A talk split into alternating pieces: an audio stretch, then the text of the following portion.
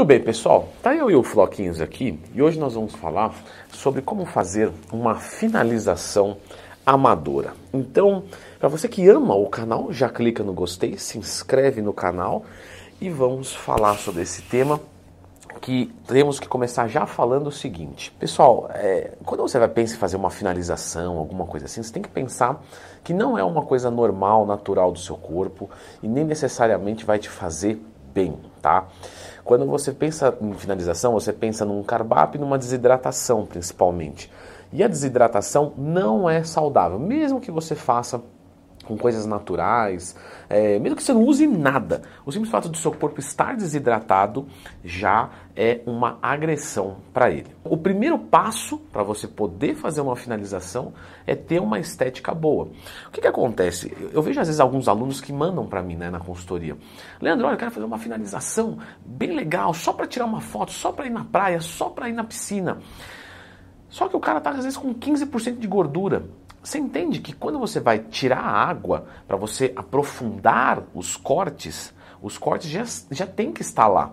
E tudo bem, tá, gente? Vocês não têm que saber disso. É que o vídeo é sobre isso, então a gente está aqui para falar, para explicar. Então, se você está lá com 15% de gordura, não adianta você fazer isso porque você não vai melhorar, porque os cortes ainda não estão aparecendo. Tá? Isso normalmente é para quem está com 10% para menos. Algumas mulheres aí, 18% a 15%, ainda tudo bem, pode ser que vai. Então, o primeiro passo é já ter um bom percentual de gordura. Aí, o que, que normalmente os fisiculturistas começam a fazer? Eles começam a fazer uma, uma sobrecarga de água, tá? Normalmente uma semana antes. Para que, eles fazem essa sobrecarga de água? Para é, ensinar o corpo, domesticar o corpo que ele pode se livrar do líquido. Então é normal fisiculturistas subirem para 6, 7, 8 litros de água por dia por uns 5 dias mais ou menos. É xixi, xixi, xixi, xixi pra caramba. E nesse momento não há uma redução da ingestão de sódio. Tá? Ele continua com a ingestão de sódio normalmente. E então, quando se falta mais ou menos 24 horas para a hora do show, dependendo né, do nível de detalhamento de como a pessoa tá, eles fazem utilização, por exemplo, de diuréticos farmacológicos, medicamentosos, coisa que você nem vai pensar em fazer. Vocês entenderem, tá, pessoal? Para os rins, por exemplo, é muito mais perigoso o diurético, e olha que usa por um pouco período, do que simplesmente a testosterona, entre outras drogas. Então, se for para pensar em usar algum diurético, que seja um diurético de forma natural. Por exemplo, chá verde, chá de cavalinha, chá de hibisco. Eu já falei aqui sobre chás. Lembra de procurar Leandro Twin mais temas se tiver qualquer dúvida. Leandro, e a vitamina C, que quando eu uso numa superdosagem, ela é diurética. Mas uma superdosagem não é muito legal para o nosso organismo. Você acha que é legal mandar 5 gramas de vitamina C por dia, por mais que ela seja hidrossolúvel? Não é, gente. Então, o máximo que se usa por dia de vitamina C são 2 gramas por dia.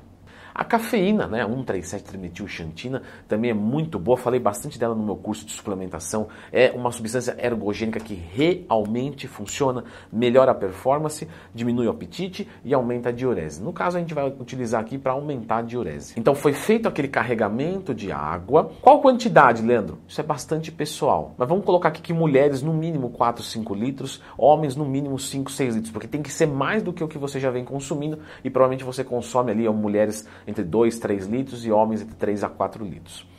24 horas antes, diminui-se a ingestão e pode-se colocar os diuréticos naturais. O que, que acontece, pessoal?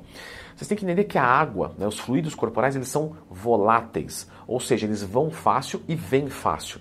Então esse negócio de ficar tomando, ah, vou tomar duas semanas de diurético e zerar o sódio, inútil. Você pode fazer isso apenas próximo e tomando muito cuidado com o consumo de sódio, que você não precisa zerar sódio. Você tem sódio, molibdênio, manganês, zinco, cobre, um monte de minerais na dieta. Você não zera nenhum.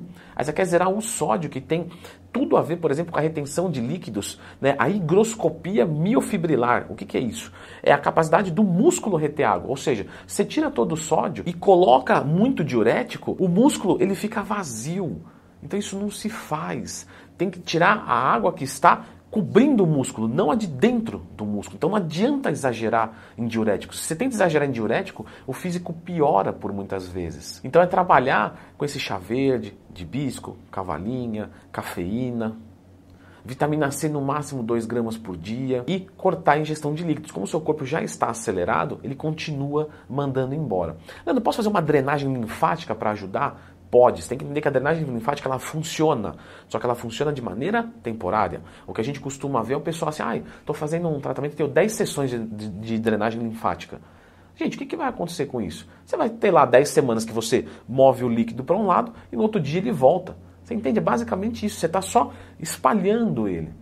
Ah, mas depois da drenagem linfática, eu sinto uma diurese muito grande. Provavelmente porque te deram alguns dois comprimidinhos prometendo alguma coisa, ele tinha alguma substância diurética, que isso existe bastante. Então você pode fazer a drenagem linfática. O que não adianta é você querer segurar o resultado da drenagem linfática por vários dias, várias semanas. Não, mas eu vou fazer um tratamento de dois meses. Tá bom. Na última sessão, dois dias depois, acabou. Mas sim, existe a possibilidade de se fazer. O pessoal pergunta muito disso lá na caixinha de perguntas do Instagram, a qual eu abro todo dia. Então tá respondido aqui. Drenagem linfática funciona de efeito temporário. Ou seja, uma sessãozinha já basta. Posso fazer atividade física nesse dia? Dá mais uma corridinha? Meu amigo, o que tinha para fazer está feito. A briga era antes. Agora não vai adiantar fazer atividade física, porque com baixa ingestão de água vai aumentar a perda por suor e isso vai simplesmente desidratar ainda mais e tornar mais perigoso. O mesmo serve para a sauna, tá? A sauna também vai tirar líquido retido, mas lembra que se você tirar líquidos demais, você pode piorar o teu corpo e não melhorar. O que dá para fazer nesse dia também é um pouco do jejum. Quando você fica em jejum, você aumenta um pouco a diurese. Então, como você parou de tomar água, provavelmente tá por 16, 24 horas, e você estende o jejum, você aumenta a micção. Só que o que, que acontece, galera? Agora é o, o grande, né, o grande lance do vídeo. Nenhuma desidratação é saudável, nenhuma desidratação é segura. Porque quando você começa a tirar muitos fluidos, você começa também a diminuir é, o seu sangue, porque o sangue é feito de líquidos, não é? Ele é meio que líquido. Então quando você diminui, o que, que acontece? Quando você diminui o volume de sangue, a pressão sobre as artérias diminui, porque tem menos volume. E aí você pode ter uma queda de tensão. Por isso que desidratação não é sinônimo de saúde. E que se você não tem experiência nenhuma, você deve fazer o mais leve possível. Não, não vou tomar nenhum fitoterápico para dar mais diurese, não vou tomar o chá. Eu nem vou zerar o consumo de água. Eu vou só diminuir nesse dia. E muito importante, não zerar o consumo de sódio. O consumo de sódio continua, porque se tirar o sódio, tirar a água, tirar tudo, com certeza você vai desidratar a um ponto que você vai se sentir muito mal. Mesmo sendo tudo certo, você pode se sentir mal também. E aí nós temos a questão do carboidrato. Como provavelmente você veio de uma dieta de baixo carboidrato, nesses últimos dois, três dias você pode vir carbando devagar. Carbando é aumentar a quantidade de carboidrato. Então você deixa a gordura da dieta residual, por exemplo 0,2, 0,3 proteína em no máximo 2 gramas quilo, não precisa mais do que isso, e o carboidrato você sobe, por exemplo, para 4 gramas quilo se for 3 dias, 5, 6 gramas quilo se for 2 dias. E se for um dia só, que eu não acho que é muito legal, porque você vai ter que comer demais e provavelmente você não vai aguentar, você poderia subir para 10, 12 gramas quilo, ou seja, nesses 3 dias, pelo menos um total de 12 gramas quilo. Então é mais fácil, 4, 4 e 4. Isso vai encher o músculo com glicogênio e a água vai sair dando o máximo do detalhamento, lembrando que não é saudável. Agora, vocês vão perguntar sobre a sauna. Ninguém perguntou isso, Leandrão. Não, mas eu, como eu converso comigo mesmo, estou dizendo que sim. Então dá uma olhadinha nesse vídeo aqui sobre a sauna para vocês entenderem a sauna em relação à hipertrofia, a perda de gordura e a perda de líquidos. Dá uma conferidinha.